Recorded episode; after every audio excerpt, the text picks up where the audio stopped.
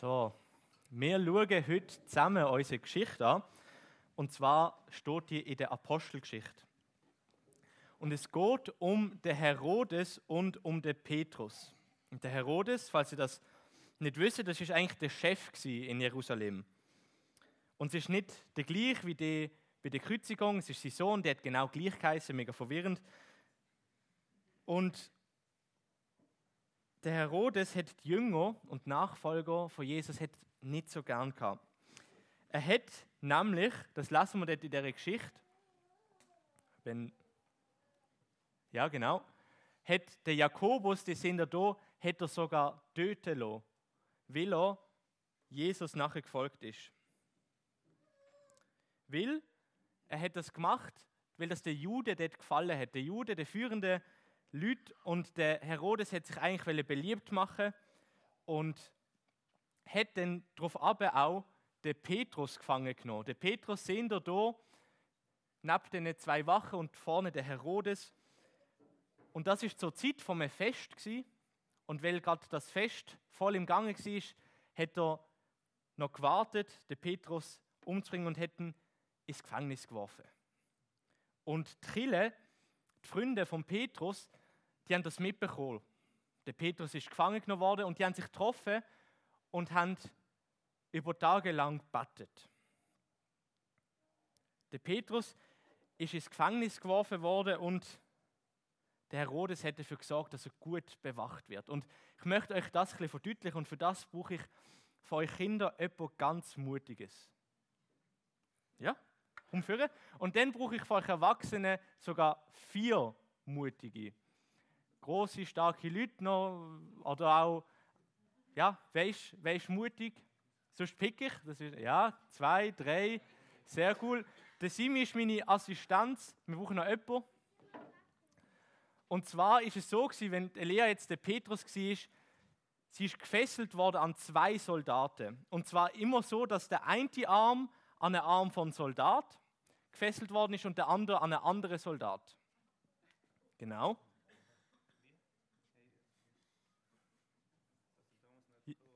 Nein, ist gut. Also einfach, da, ja genau, noch, ja, da kommt unsere vierte Wache, super.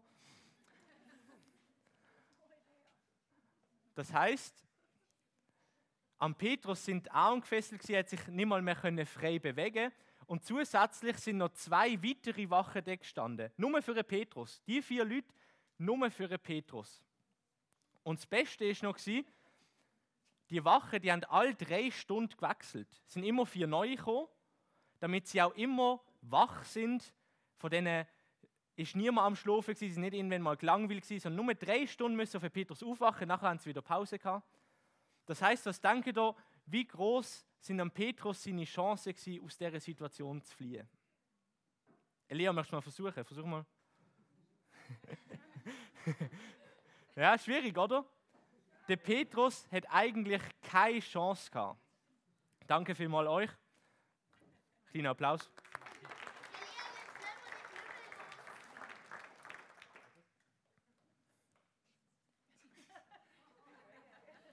Ja, ja, gute Knoten, das ist, äh, das ist wichtig.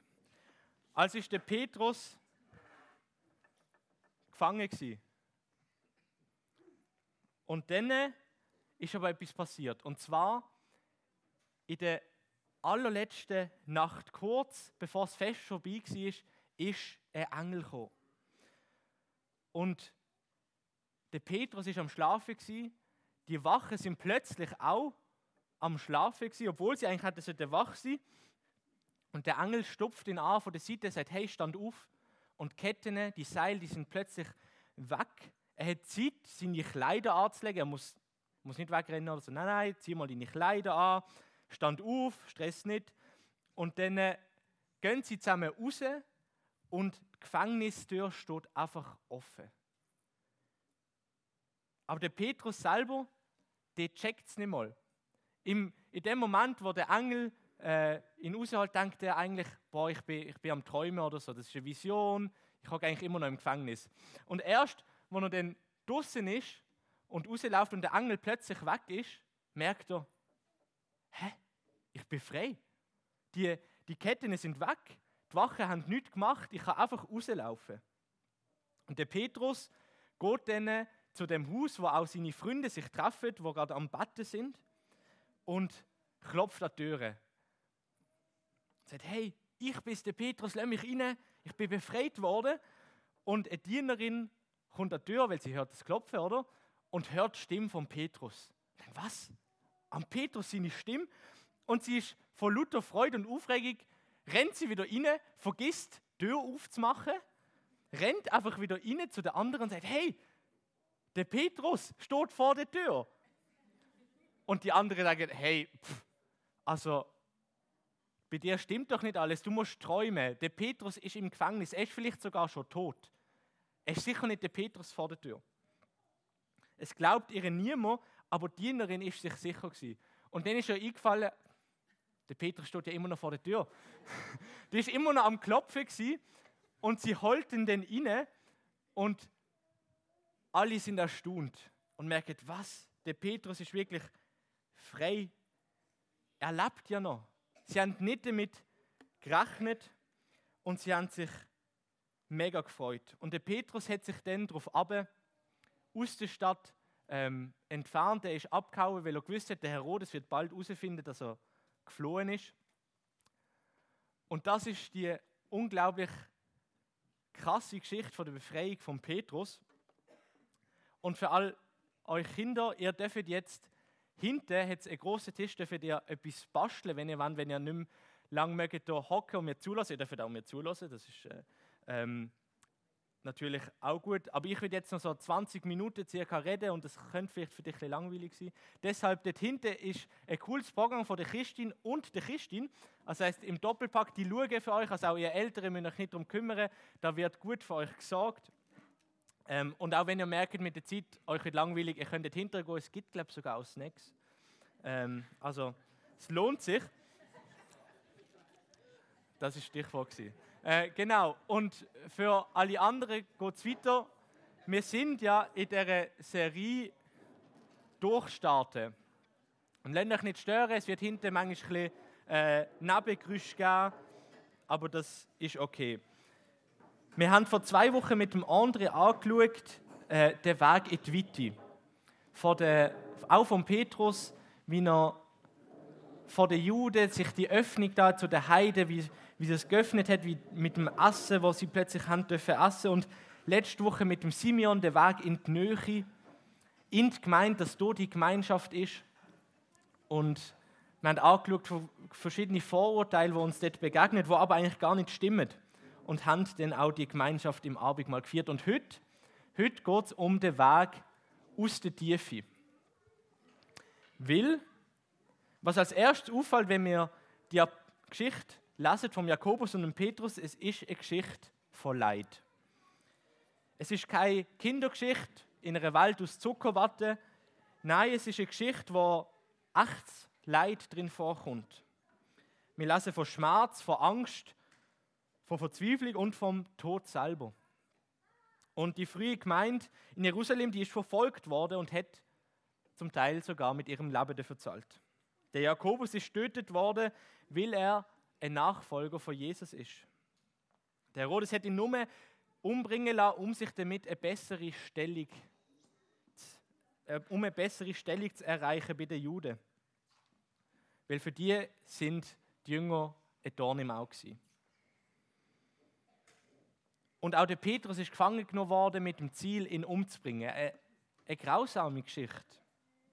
Und wir sehen also, dass Leid und Verfolgung schon ganz am Anfang vom Christentum zum Christsein dazugehört. Und der Lukas, der hat ja die Apostelgeschichte geschrieben, der schreibt das eigentlich für Christen, die auch in der Verfolgung sind. Und er beschönigt das nicht. Er sagt, hey, der Jakobus ist gestorben, weil er an Jesus glaubt hat. Er druckt sich klar aus, hey, als Christ, da wirst du verfolgt. Christ sich hat dir sogar dein Leben kosten. Und wir sehen, dass Christsein dort nicht so eine Art Freizeitangebot war, wo man gesagt ja, ich komme mal dazu, ah, ist gerade gut, ich brauche es nicht mehr, ich kann es in meinen Lifestyle einfügen, wenn ich will oder nicht. Nein, es war eine Entscheidung, die wirklich Folge hatte. Weil das Leben, wo man sich dafür entschieden hat, dann hat es kein Zurück mehr gegeben. Und man hat zum Teil mit dem Tod dafür zahlt. Und wenn es dir ein ähnlich geht wie mir, dann stellst du dir vielleicht die Frage, wenn man die Geschichte von Jakobus und von Petrus lesen, wieso hätte Jakobus müssen sterben und der Petrus wird gerettet. Und zwar mega mit einem riesigen Wunder. Ist das nicht unfair? Und ich habe mehrere Antworten heute für euch. Und die erste ist, dass Leid zu Gottes Plan gehört. Weil im Tod von Jakobus finden wir eigentlich die Botschaft vom Kreuz wieder. Das Kreuz, das ist heute zwar vielleicht ein Symbol für Hoffnung, für Versöhnung, Vergebung, aber damals ist es ein Folterinstrument Es ist eine unglaublich brutale Art zum Schwerverbrecher zu töten. Und es ist eine der schmerzhaftesten und grauenhaftesten äh, Foltermethoden überhaupt gewesen, damals und auch durch die Geschichte der Menschheit. Und es hat auch zu dieser Zeit angenehmere Varianten gegeben, wie die Richtung mit dem Schwert, das ist ja am Jakobus widerfahren, wobei angenehm ist ja auch hier in Anführungszeichen. Die Botschaft vom Kreuz zeigt uns eigentlich etwas auf. Und zwar, dass unsere Schuld und unsere Fehler etwas kostet.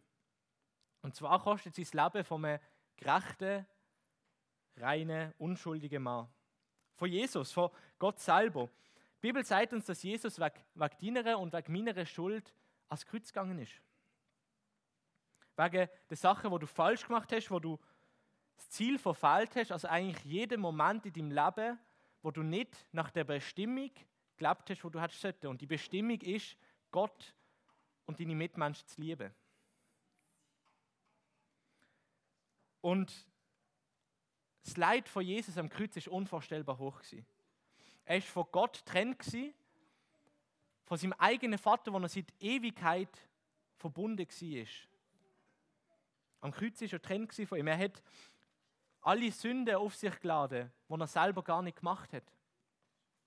Ihn hat der Zorn von Gott getroffen, den er nicht verdient hat. Er ist auspeitscht worden, gekreuzigt, ermordet. Und das Kreuz, das ist ein Zeichen vom Leid. Und die Bibel ist eindeutig, wenn sie sagt, dass nicht nur Jesus, sondern auch seine Nachfolger Leid erfahren. Und ich habe euch eine Stelle mitgebracht, da redet Jesus mit dem Jakobus, der bei uns in der Geschichte vorkommt.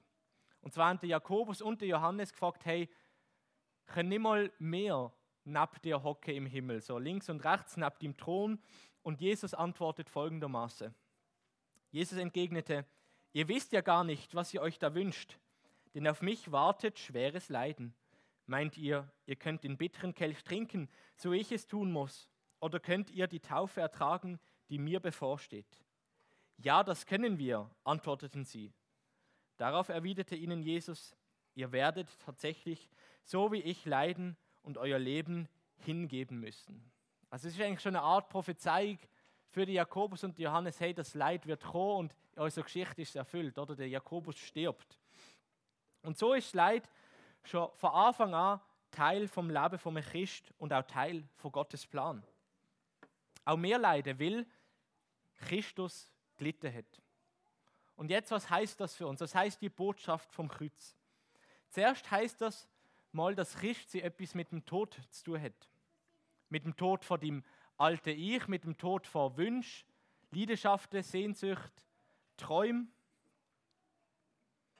Und der Tod ist eigentlich nichts Fremdes. Er gehört dazu. Und so ist es auch beim Leid. Oder und ich bin erstaunt, wenn ich mich selber anschaue, die Bibel ist mega klar in dem Punkt. Sie sagt, hey, du wirst leiden, wenn du Jesus nachher folgst. Und ich habe vor langer Zeit gesagt, hey Jesus, ich will dir nachfolgen. Oder ich will auf deinem Weg gehen, nicht mehr auf meinem eigenen, egal was auf dem Weg kommt.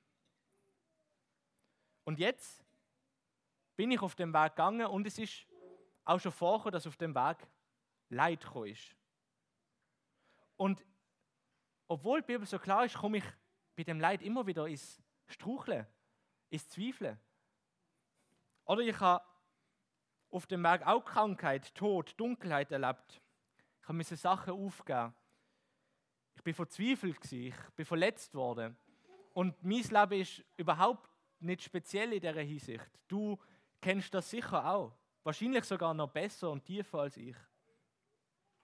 Aber das Leid kommt und fragt, wieso? Wieso Gott? Oder der Zweifel, bist du gut, dass du so etwas zulässt? Und man darf sich die Frage stellen in diesen Krisen. Ich möchte das nicht abreden. Und die sind ernst zu nehmen. Und es gibt Antworten darauf. Aber vielleicht müssen du und ich uns mehr bewusst werden, dass Leid zum Christsein auch einfach dazugehört, wie der Topf auf den Deckel. Der Deckel auf den Topf. Wenn ich mich für Jesus entscheide, dann heißt es auch, dass ich Leid erlebe. Wahrscheinlich mehr Leid kurzfristig sehe, als wenn ich mich nicht für Jesus entscheide. Und die ersten Christen, die haben die Leidensbereitschaft gehabt, weil sie bei Jesus gesehen haben, dass er gelitten hat. Und weil er es ihnen klar gesagt hat, hey, ihr werdet auch leiden. Und gleichzeitig sehen wir, dass Gott in der Geschichte einen individuellen Plan hat. Der Jakobus gibt ein mega starkes Zeugnis ab dadurch, dass er stirbt für sie Glaube. Und das ist der Plan von Gott mit dem Jakobus gewesen. Und mit dem Petrus hat er einen anderen Plan. Und dort zeigt sich das zweite Problem bei mir und wahrscheinlich auch bei dir. Ich bin nicht nur erstaunt, wenn Leid in mein Leben kommt, obwohl ich vorgewarnt worden bin. Nein, ich liebe es auch zu vergleichen. Ich schaue auf meine Geschwister da rundherum und sehe Sagen in ihrem Leben. Und dann schaue ich auf mich und ich wünsche mir vielleicht genau etwas, was jemand anders hat und fühle mich benachteiligt. Oder ich bin in einer Situation, wo ich leide, was schwierig ist und ich schaue um und ich sehe Geschwister, die nicht leiden.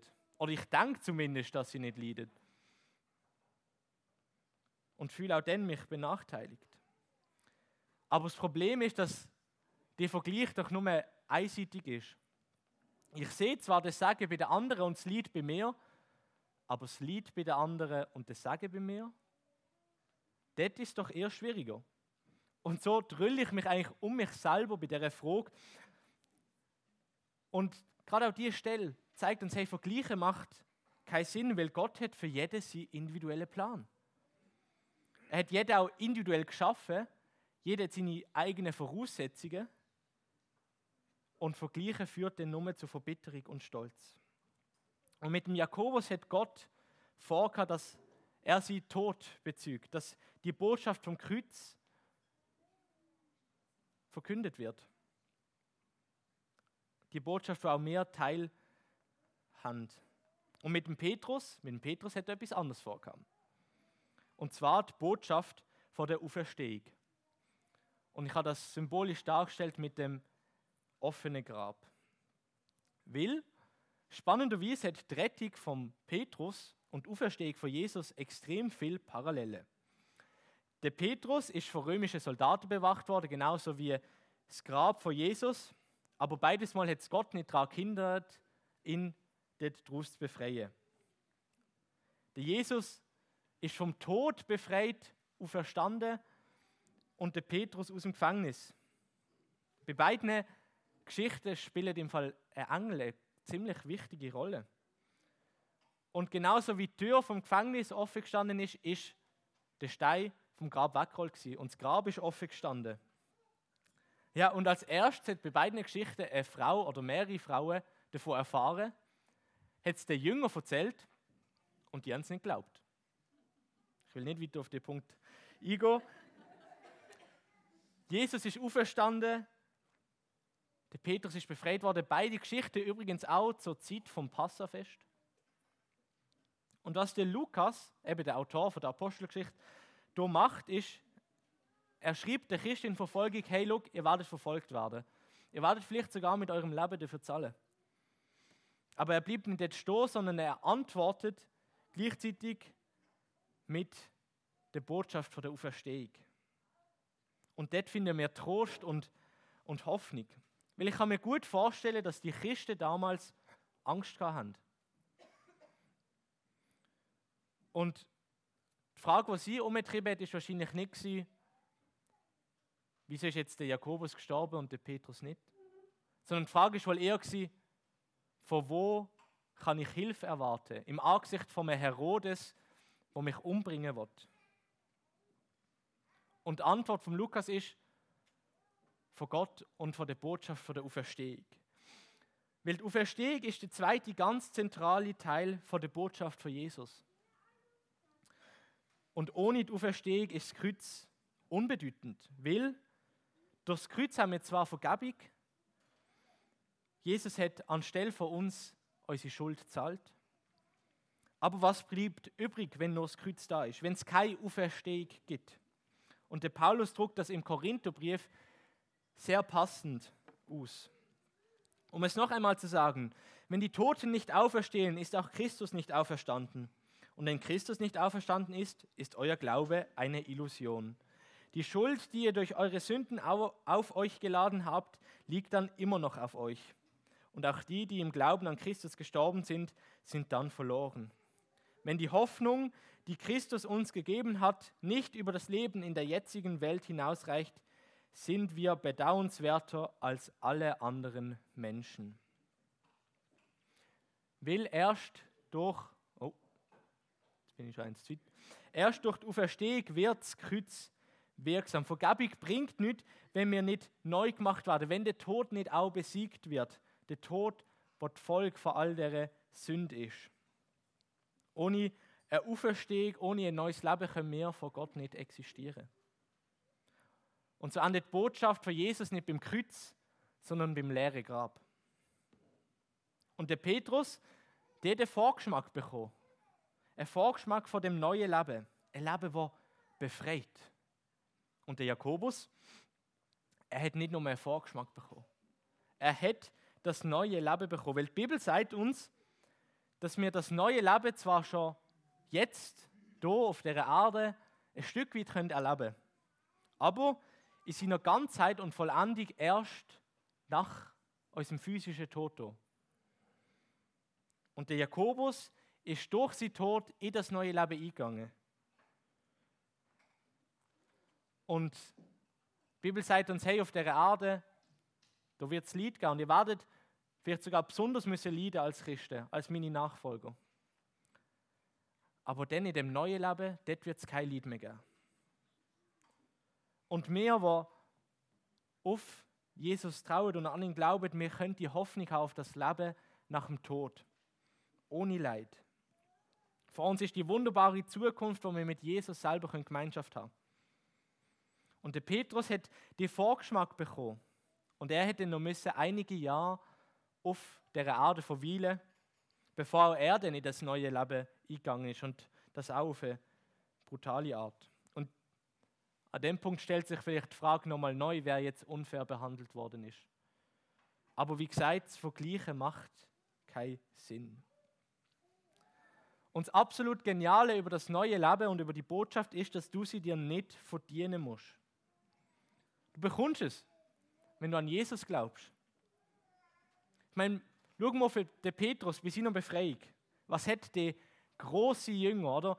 Der, wo, auf dem ist Gemeinde gebaut worden, das Urgestein von der Gemeinde von Jerusalem, der Petrus. Was hat er gemacht für seine Befreiung? Nicht. Er hat geschlafen. Und er hat es am Anfang nicht mehr geglaubt. Er denkt, ah, ich bin ja am Träumen, Gott hat mir eine Vision geschenkt. Aber physisch befreit sicher nicht. Er hat es zuerst nicht mehr geglaubt. Oder? Und das ist das Evangelium. Es ist die Botschaft vom Kreuz und von der Auferstehung. Und es ist etwas, was du dir nicht verdienen musst. Es ist der Tod von dem alten Ich, der Tod für die Welt und gleichzeitig ein neues Leben, ein neuer Anfang, ganz andere Voraussetzungen. Und ein Zitat bringt das, finde ich, so gut auf den Punkt vom Hans-Peter Royer die sagt, du musst sterben, bevor du lebst, damit du lebst, bevor du stirbst. Und der erste Teil fasst eigentlich die Botschaft vom Kreuz zusammen. Hey, du musst durch den Tod gehen, zum, zum Leben kommen. Du musst leiden. Das gehört dazu. Und der zweite Teil ist das neue Leben. Damit du eben leben kannst, damit du neues Leben hast, bevor es zu spät ist, bevor du physisch stirbst und die Entscheidung gefällt ist. Und das neue Leben, das bedeutet Freiheit ganz physikalisch für Der Petrus, seine Ketten sind weg gewesen, er ist frei aus dem Gefängnis, aber auch bildlich. Freiheit vor Kette vor der Schuld, vor der Scham, vor der Sünde. Und die Freiheit, die kannst auch du erleben, weil Jesus schenkt sie. Und die Gefahr, die ich bei mir und bei uns sehe, ist, dass wir beim Kreuz stehen bleiben. Was meine ich damit? Ich tendiere dazu, nur auf die Vergebung der Sünde zu schauen. Oder ich lebe, ich mache Fehler, eben Sünde, und gehe zum Kreuz und hole mir Vergebung ab. Ich vergesse aber, dass ich durch das Kreuz eigentlich auch ein neues Leben habe. Das alte Tod ist, ich bin nicht mehr gleich. Ich muss nicht mehr sündigen, wie ich es vorher gemacht habe. Ich bin nicht mehr unter dieser Sünde. Ich habe jetzt den Heiligen Geist, der mich befähigt, der Sünde zu widerstehen, wo mir ein neues, ein reines Leben ermöglicht. Und klar, auf der Erde wird es keine Perfektion geben. Das steht auch so auf so Frage. Aber das Evangelium ist viel mehr als nur Vergebung. Es ist Leben. Es ist neues Leben. Und du kannst das Leben haben. Und ich bin dran in der letzten Woche, dass, dass ich das mehr verstehe. Gerade in Frage von der Identität. Und vielleicht geht es ja ähnlich, wenn ich wieder mal sündige, und das passiert leider noch oft, dann kann es sein, dass ich mich selber ziemlich fertig mache deswegen. Oder ich sollte doch schon aus meinen Fehlern gelernt haben. Ich sollte doch schon weiter sein. Ich sollte die schlechte Angewohnheit schon aus meinem Leben ausgeschlossen haben. Und jetzt kann ich vielleicht zum Kreuz gehen und dann bekomme ich so eine Art Mantel vor der Vergebung. Nach außen sieht es gut aus, meine Fehler sind zugedeckt, aber dann denke ich irgendwie immer noch, ah, aber in meinem Innersten, ich bin doch trotzdem irgendwie so ein Versager. Ich bin doch trotzdem dreckig. Ich habe doch innen in keinen Wert. Nach außen sieht es vielleicht gut aus, ja, ja, es ist mir vergeben, ich weiß das. Aber jetzt mit der Auferstehung, mit dem zweiten Teil der Botschaft wird mir klar, das stimmt nicht. Das ist eine Lüge. Gott hat mich nicht nur vergeben, Gott hat mich neu gemacht. Ich bin jetzt neu geboren, die Fehler, die gehören nicht mehr zu mir. Ich bin jetzt gerecht und rein gemacht auch mein Innere, alles zusammen. Und in meinem Innersten kann ich jetzt sagen, ich bin gut und rein und gerecht, weil ich ein neues Leben bekommen habe. Sinne der Unterschied? Und ich möchte dir zum Ende von der Predigt folgende Frage mitgeben. Wo in meinem Leben brauche ich die Kraft von der Auferstehung? Die Kraft, die frei macht oder sogar den Tod besiegt. Ist da eine Sucht, die vielleicht schon lange muss angehen werden? Eine schlechte Angewohnheit, wo du genau weißt, dass sie Gott nicht gefällt? Oder schlechte Gedanken, vielleicht auch über dich selber? Und ich will dich ermutigen, damit zu Jesus zu gehen. Sag ihm, hey, ich habe lange dieser Lüge geglaubt, dass ich nicht wert bin, dass ich nicht frei kann werden, dass ich mich nicht verändere. Aber dieses Wort sagt mir, dass ich ein neues Leben habe. Zeig mir das neue Leben und seine Kraft. Und wenn du auf Jesus vertraust, bin ich fest überzeugt, dass er dich in das neue Leben führt. Und wenn du noch nie von dem neuen Leben gehört hast, aber das möchtest erleben, hey, wir helfen dir mega gern, die ersten Schritt in das neue Leben zu gehen. Und ich dürfte dir auch schon zusprechen, in Jesus Christus hast du schon jetzt das neue Leben, wenn du an ihn glaubst. Und gerade im Leid zeigt sich, dass Jesus uns zwar nicht von dem verschont, aber durchs Leid hindurch etwas Neues schafft.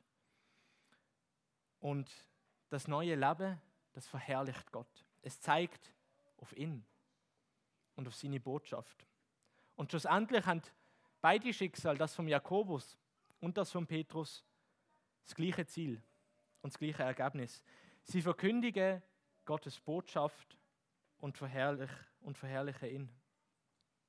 Und mit Jesus durchstarten aus der Tiefe heißt, an seinem Kreuz und an seiner Auferstehung teilzuhaben.